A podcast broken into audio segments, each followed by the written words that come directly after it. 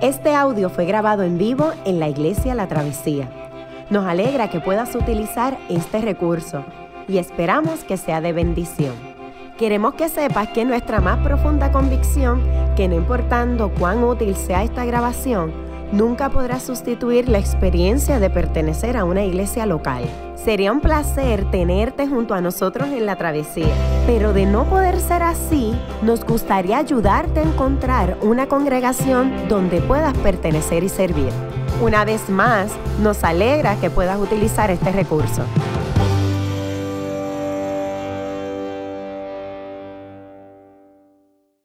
Pues soy Ronnie y esta mañana continuamos eh, la serie de sermones a la carta a los eh, Efesios.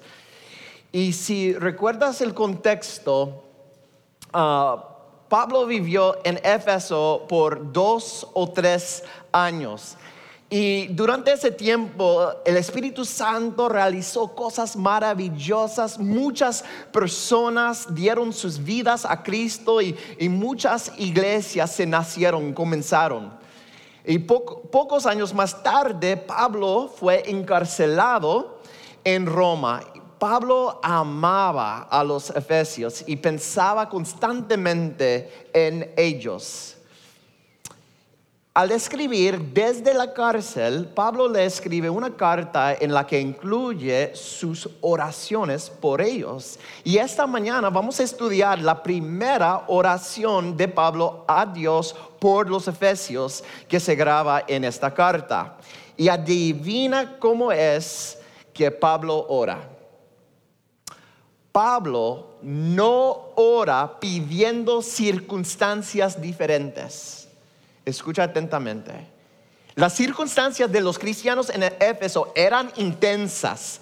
Esta era una sociedad pluralista, había todo tipo de dioses y existía la adoración del, emperador de Roma. Esto tenía profunda arraigo en el sistema económico de la ciudad. A los um, ciudadanos se les permitía creer cualquier cosa que quisieran creer, tú crees en tus dioses, yo creo en mis dioses. Este pluralismo suena a una sociedad de, de mente abierta hasta que los cristianos llegaron. ¿Por qué? Los cristianos creían que solo existía un Dios que podía ser conocido solamente a través de Jesucristo. Ellos enseñaban que las otras eh, religiones eran meros inventos humanos. Estos otros dioses ni siquiera existían o existen. Y esto provocó persecución intensa. Aun cuando los cristianos eran conocidos por ser la gente más pacífica, generosa, ah, solícita, amable, y no solo con su propia gente de su religión, pero con todos, toda la sociedad. Aún así, la cultura no era de mente abierta para con ellos. Los límites de, los límites de tener mente abierta terminaron con los cristianos. La fe en Cristo dio lugar a una intensa oposición. Pablo mismo fue encarcelado por predicar a Cristo. Pero él nunca ora para que Dios cambie las circunstancias. En vez de eso, él ora para que ellos puedan conocer a Dios más profundamente. Eso es lo que ellos realmente necesitaron. Solo un conocimiento robusto y preciso de Dios puede ayudar a perseverar en esta vida marcada con dificultad. ¿Y por qué es esto tan relevante para las audiencias modernas? Pues dos razones. Por un lado, alguna, gente dice, lo que tú crees acerca de Dios, lo que tú crees, no importa, no importa. Lo, lo que importa es cómo vives, cómo vives. Eso es lo que es importante, cómo vives. Pues no solo eso está mal, es imposible. Tu vida se basa en tus creencias, aun si nunca la has articulado explícitamente. tus elecciones están arraizadas en alguna creencia sobre la naturaleza de este mundo. Todos tienen creencias y estas moldean tus selecciones. Por lo que es importante que sepas que es cierto, para que tus creencias y la realidad sean la misma cosa, ¿no? Por otro lado, por otro lado, algunas personas dicen, ustedes evangélicos, cristianos, siempre están pushy, right? a la ofensiva. Dame un break. Creo en Dios, sí, claro, yo creo en Dios, déjame quieto. Ahora bien, es un poco más complicado. Déjame explicar. E, en nuestra casa esta semana se desató un debate intenso ah, entre los hijos y Amanda y yo. A, lo mejor recuerdan este incidente en 2015 a veces llamado hashtag Dressgate. En 2015, eh, eh, un tipo posteó la foto de un traje por el internet. El 50% de, de ustedes ve un traje de color azul y negra. El otro 50% se ve un traje dorado y blanco. Este, en mi casa era 50% de nosotros. Todos están viendo el traje, pero describiéndolo de forma diferente. ¿Quién lo, lo está viendo correctamente?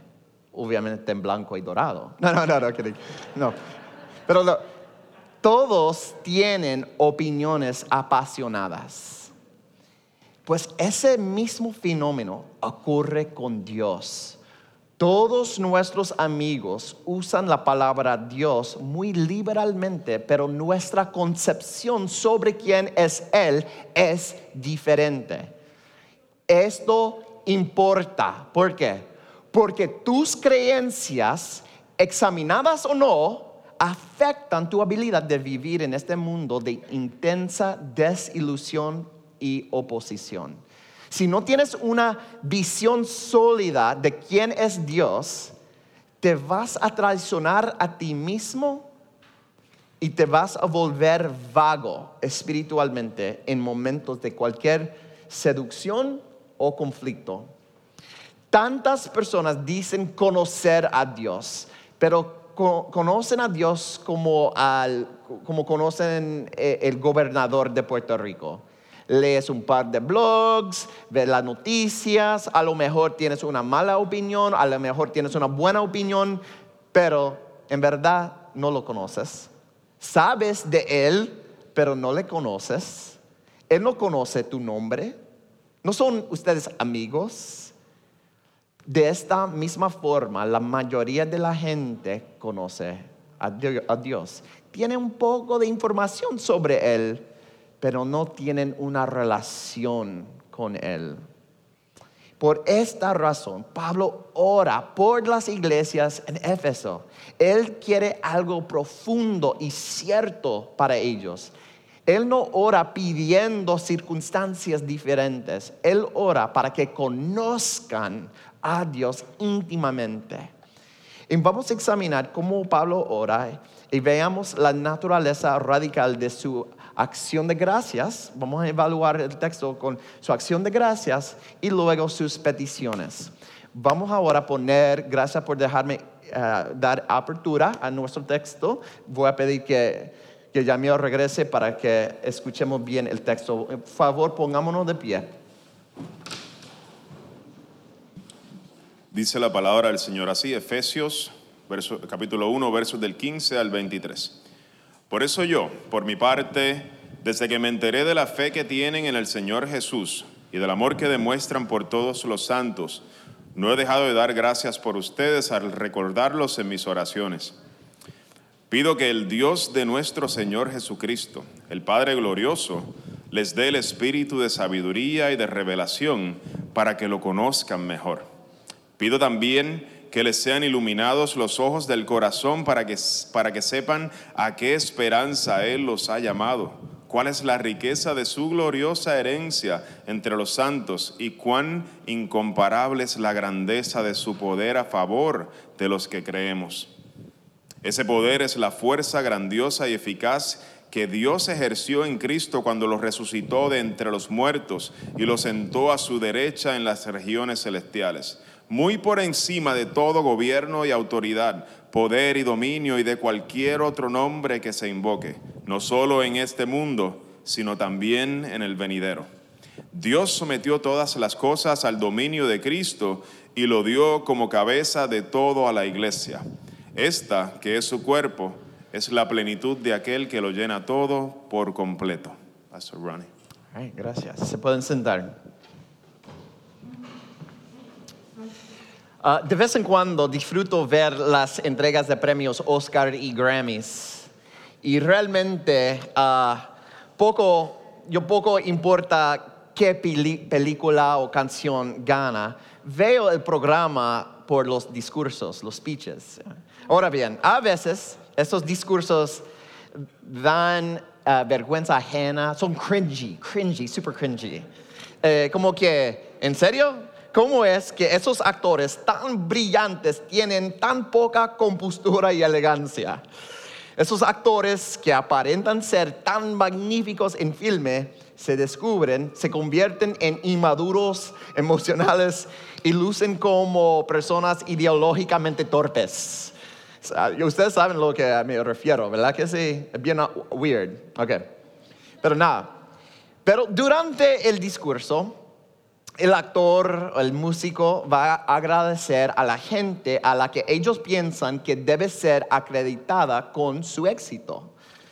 Mami, sin ti, nada de eso hubiera sido posible.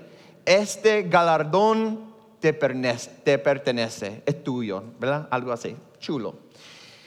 Así es esencialmente, esencialmente como el apóstol Pablo comienza su oración. Mira ahí en el versículo 15, dice así, ah, desde que me enteré de la fe que tienen en el Señor Jesús y del amor que demuestran por todos los santos, 16, no he dejado de dar gracias Right? Gracias. Eh, ¿A quién aquí agradece Pablo por la fe y el amor de la iglesia? Él le agradece a Dios. ¿Ve? ¿Ves la teología en la acción de gracias de Pablo? Si hay algo bueno en nosotros, debemos dar gracias a, a Dios. Hasta San Agustín en su libro Confesiones dice algo como esto. Dios, lo bueno en mí te lo debo a ti. Lo demás es mi culpa. Eh, ¿A quién agradeces por las cosas buenas? ¿A ti mismo? Dices, mira lo que he hecho.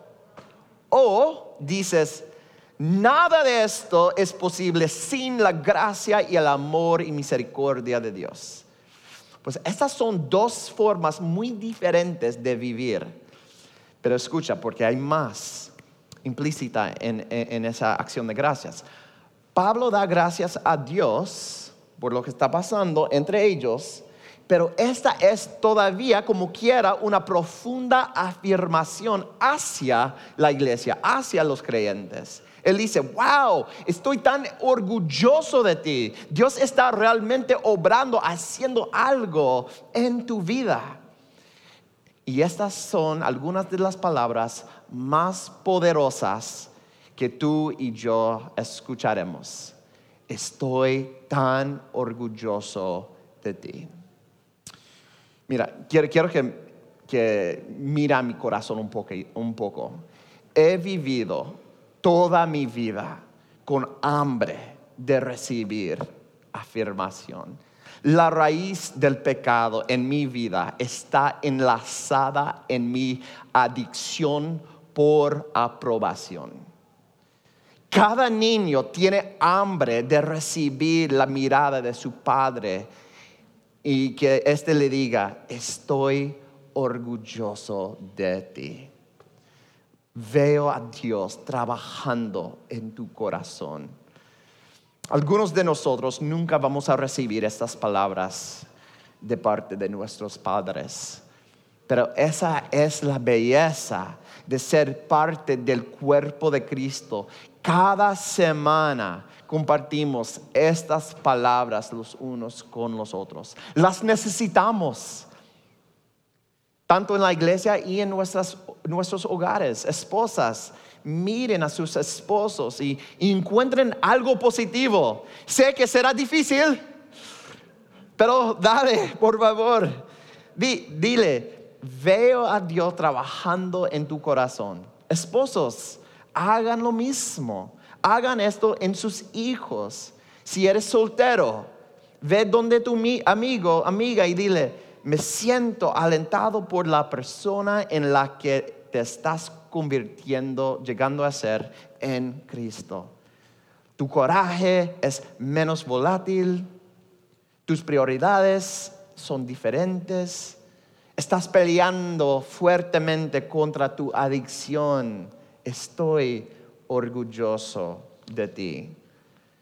Quiero que sientas eso en esta comunidad. Hasta la mesa del Señor es un recordatorio de que Dios piensa que tú vales la pena. Él está orgulloso de ti. En la oración de Pablo, este comienza con acción de gracias. Esa es su forma de darle todo el crédito a Dios por las cosas buenas que ocurren en nuestra comunidad, mientras a la vez afirma a la iglesia sobre cómo crecen. La afirmación es poderosa. Por favor, permite que la afirmación aflore en tus labios, en la iglesia, en tu familia, en tus amistades. Es súper fácil ser una persona cínica y criticar difícil, difícil afirmar. Así que esa es la, esa, e, e, esta oración comienza con acción de gracias, pero se mueve hacia las peticiones. El, ancla de la petición de Pablo es en el verso 18. Eh, eh, en, su deseo de que Dios abra los ojos de su corazón, que les ilumine necesitamos ojos para ver lo que está justo frente a, nosotros, ¿no? Pero ver con precisión es medio difícil, ¿no? En una ocasión, un pastor amigo mío fue a un juego de fútbol norteamericano, obvio, eh, en Florida, fue a pagar ah, por su taquilla. Allí sentada había una joven que aparentaba ser lo suficientemente inteligente como para realizar ah, la transacción. El letrero leía, taquillas, 6 dólares. Él le dio un, billete de 20 dólares y ella le devolvió 16 dólares de cambio. Entonces allí están, allí, él mirándola fijamente, ella, él él se dice a sí mismo, esta muchacha sabrá realizar cálculos matemáticos. ¿Qué estarán enseñando en esas escuelas? Por lo que retrocede un paso para mirar el letrero y enseñarle el error, de la joven. Cuando mira bien el de nuevo, encuentra una segunda línea que dice descuento, descuento de ancianos, cuatro dólares. Este es el caso clásico de lo que solo vemos lo que estamos buscando. ¿Has escuchado acerca de esta nueva película llamada Bird Box? Ah, advertencia, no he visto esta película, no, no corran, huyan para verlo con los niños sin saber lo que está pasando, ¿ok? cualquier, cuando el pastor menciona algo de cualquier película de la tarima, todo el mundo está como bautizando todo eso. No, por favor, haz la tarea de antemano, ¿ok? All right, nada.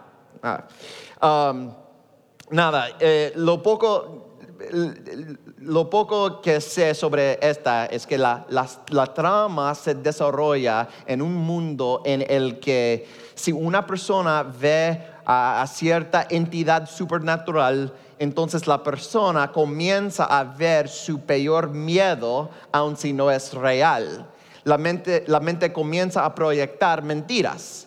Por lo que la forma de sobrevivir o de vivir en el mundo real consiste en permanecer con una venda en los ojos. ¿No es esto irónico?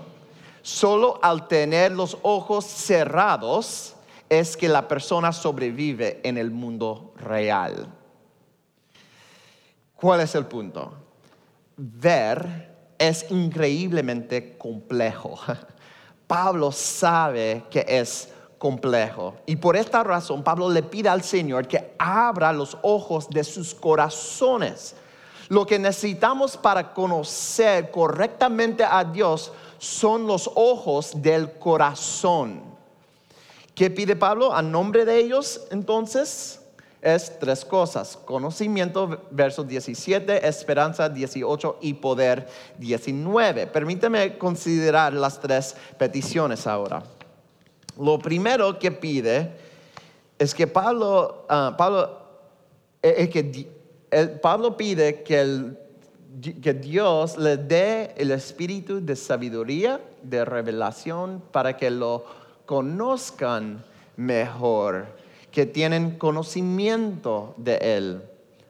Cuando ah, yo estaba en la universidad, yo tenía un, un itinerario muy intenso Además de jugar eh, deportes en la División 1, yo um, estudiaba un promedio de 21, 22 créditos por semestre. Estaba muy ocupado. No vi, en serio, en serio, no vi televisión ni escuché música por cuatro años corridos. además, proseguí con mi discipulado cristiano fielmente. Yo necesitaba una experiencia de discipulado de tan, de la misma intensidad, ¿no? Y debido a que mi, um, uh, y, cuando yo fui al ministerio del campus, como un campus ministry, no había comida, ni sketches satíricos, ni cristianos de, de, pelo largo con skinny jeans, tocando guitarra acústica, cantando canciones de Hillsong, nada de eso. Uh, la experiencia era llegar, sentarse, abre la Biblia. Pusimos de memoria cientos de versos bíblicos en esa, en esa época. ¿Y por qué? ¿Y por qué? Mi mentor me decía, no puedes adorar lo que no conoces. No puedes tener una relación con alguien que no conoces. Y mi mentor oraba la oración de Pablo, que se encuentra aquí en Efesios capítulo 1, por mí.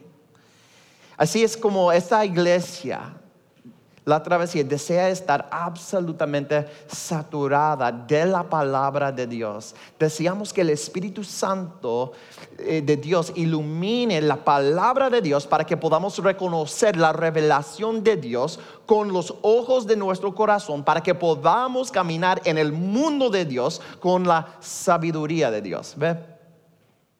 Cuando Pablo ora, no lo hace pidiendo circunstancias diferentes. Él ora para que la iglesia se inunde con la revelación de Dios a través de su palabra.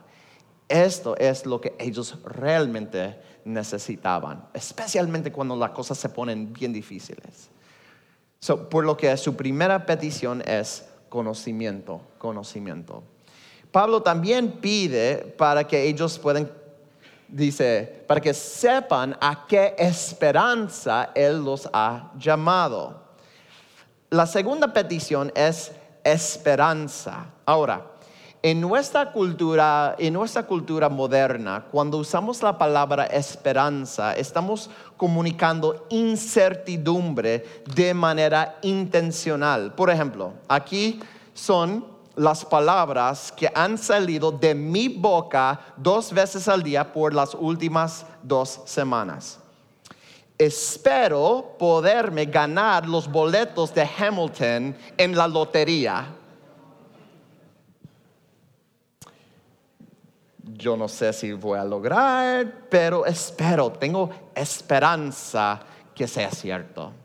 Nunca me gané la lotería. Pero en la Biblia es literalmente lo opuesto de cómo usamos la palabra esperanza. La palabra esperanza en el Nuevo Testamento habla con absoluta certeza de algo futuro. Por ejemplo, en Hebreos el autor dice, ahora bien, la fe es la garantía, la, la garantía de lo que se espera, la certeza de lo que no se ve, certeza.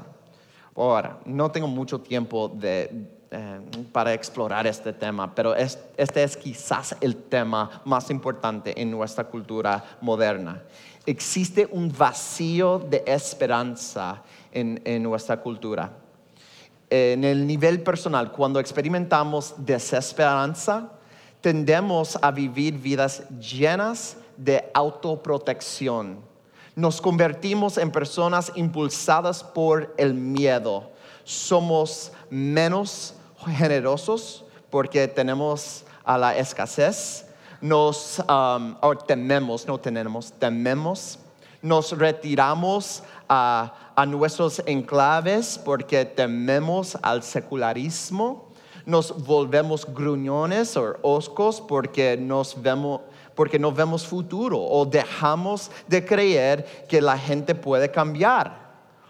Nos volvemos alarmistas cuando nuestro candidato político no gana.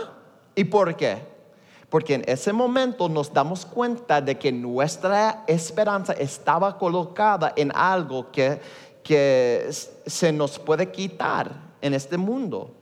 No hay certeza en las cosas en las que hemos colocado nuestra esperanza. Y como resultado vivimos vidas ansiosas, tacañas y malhumoradas. Y nos desquitamos con los que amamos. Y sé um, que, um, y que si yo te dijera, eres un imbécil porque no tienes esperanza. Piensa en la lógica. Eres un imbécil porque no tienes esperanza. De hecho, e-, esa es la premisa en lo que baso mi consejería pastoral. Es un broma, si eres una visita, broma, broma. Uh, no, pero, pero piensa en eso. Um, um, ¿Quieres saber por qué mucha gente no cambia? ¿Por, qué mes tras mes seguimos haciendo las mismas cosas tristes y repugnantes? Es porque no tenemos esperanza alguna que importa. ¿Qué importa? Existe una relación entre la certeza de tu esperanza y la vida que tú vives. Nadie puede escapar esa realidad. Pablo sabe que la esperanza es la clave para que las iglesias de Éfeso puedan superar a circunstancias difíciles. Sus vidas presentes están investidas de poder increíble cuando descansan en la esperanza futuro para la que Dios las llama. Así es que Pablo no ora pidiendo circunstancias diferentes, él ora para que puedan ser inundadas con un profundo sentido de esperanza. Y cuando Pablo ora por las iglesias en Éfeso, él pide por primero conocimiento y luego esperanza. Ok, pero también él ora por poder, conocimiento, esperanza y poder. Pablo ora para que para que ellos puedan conocer cuán incomparable es la grandeza de su poder a favor, de los que creemos. Escucha, en esta cláusula, Pablo está realmente emocionado. En griego, Pablo dice, déjame ver dónde está. Ahí. Huperbalon, Huperbalon, megatheos, en dunameos. ¿Ok? Ok, yo sé uh, que ustedes no entienden griego. Fine. Pero, ¿a, qué es lo que suena esto? Uper, mega, dunameas, a hiper, mega dinamita. Right? Ese es el poder por el que ora, por el hiper mega dinamita de Dios. Pablo habla con superlativos poéticos porque quiere ese poder para ti. Lo que Dios quiere para ti es que experimentes el mismo poder que levantó a Jesús de entre los muertos, como dice en verso 20, y lo puso a la mano derecha del Padre. Ese es el mismo poder que Dios ejercita cuando ejerce su autoridad sobre todas las autoridades, dominios y cada nombre en este mundo y el que viene, verso 29, 21. Ah, Pablo anhela que tengas la experiencia de su poder para que no te enfríes, no te vuelvas presumido o casual con Cristo. Escucha, ustedes saben que somos presbiterianos y que no somos dados a excesos emocionales. No habrá un chofar aquí en la tarima. All right, ojo, ni profecías de aquí. All right este, a lo mejor nos hemos ganado el nombre de los escogidos congelados. Perdónanos, Señor, donde hemos pegado, en serio. Pero escucha, este poder es importante. Debes tener la certeza de que el poder de Dios opera en ti. Así como Pablo, yo oro por eso para ustedes para que tengan ese poder. Si tienes amigos que son huesos duros de roer y te dices, no lucen como que van a la iglesia, no son el tipo de persona que va a la iglesia, pues quiero que sepas que no conoces el del poder de Dios. Nadie cualifica como tipo de persona de iglesia. Tú no eres tipo de persona como de iglesia. No te sobreestimes, ¿ok? ¿Qué clase de enredos somos? Todos estamos aquí por el poder de Dios porque pasó por nosotros. No eres cristiano porque esa es tu tradición. Eres cristiano porque tuviste un encuentro con Jesús y Él te arrastró a una relación con Él y te arrepentiste de tus pecados y la aceptaste en fe. A lo mejor no te acuerdas de la fecha o el momento exacto, pero eso fue exactamente lo que pasó. Si nunca has hecho eso, esa entrega, es posible porque prefieres confiar en tu propio poder para llegar a Dios. Pero es que no existen escaleras lo suficientemente altas como para alcanzar a Dios. La hiper mega dinamita de Dios no te vuela en pedazos, sino hace completo, hace íntegro lo que estaba fragmentado. ¿Tienes ese poder en tu vida? Pablo no pidió circunstancias diferentes, oró para que Dios le diera la experiencia de, poder para perseverar. Déjame concluir rápidamente. Um, esta mañana estudiamos la primera oración de Pablo para las iglesias en Éfeso. Y cuando evaluamos la oración, notamos que su oración se componía de acción de gracias y luego peticiones. En sus peticiones le pidió que Dios ah, abre los ojos de su corazón y que obtuvieron conocimiento, esperanza y poder. Te invito a, que esta semana estudies la oración de Pablo y la personalices Ora por un amigo, por un niño, esposo, usando esa oración como andamios. literalmente usa esa oración como andamios para orar hasta por uno mismo. Pero déjame traerte a un último detalle de este pasaje. Mientras leas la oración de nuevo, de Efesios 1, vas a ver una cláusula que confunde un poco. Pablo ora por ellos, deseando que ellos conozcan a Dios íntimamente y luego en el verso 18 dice que él desea que ellos sepan cuál es, la riqueza de su gloriosa herencia entre los santos. Cada vez que las escrituras, el Nuevo Testamento, hablan sobre una herencia, siempre se refiere a nuestra herencia de Dios que el Padre ha almacenado para nosotros en el cielo. Pero aquí, solo en Efesios 1, el texto habla de la herencia de Dios, su herencia. ¿Cuál es esta? ¿Qué es lo que Dios puede desear que no tenga ya?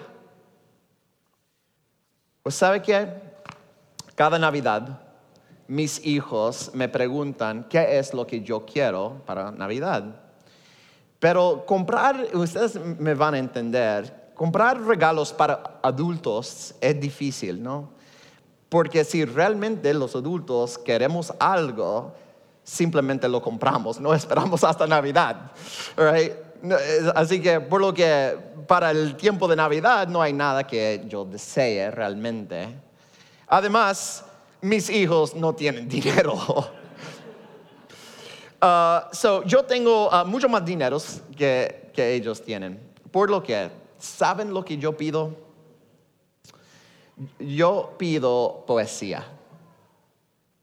Les pido que me escriban un poema o, un, o dibujen uh, algo. Y en ese momento, ¿qué es lo que estoy pidiendo realmente?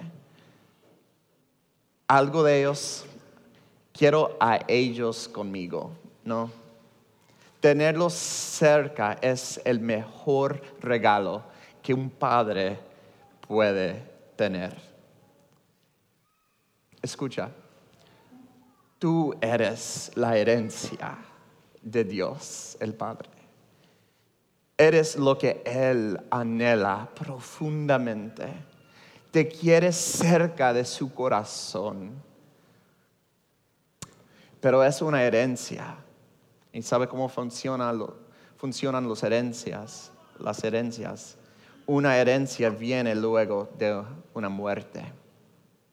Déjeme decirlo de nuevo. Eres tú la herencia de Dios. Jesús murió y Dios te recibió a ti. ¿Lo crees? ¿Crees esto en la parte más íntima de tu alma? Ora para que tus hijos, tus amigos, tu esposo, esposa, tú sepan, sepan que son la herencia de Dios. Si te atreves a creer esto, no podrás permanecer siendo el mismo. Esa verdad te va a cambiar para siempre. Amén. Qué bueno que pudiste escuchar esta grabación. ¿Qué tal si la compartes con otros? Recuerda que hay muchos más recursos en nuestra página latravesía.org, donde también puedes realizar un donativo. Dios te bendiga.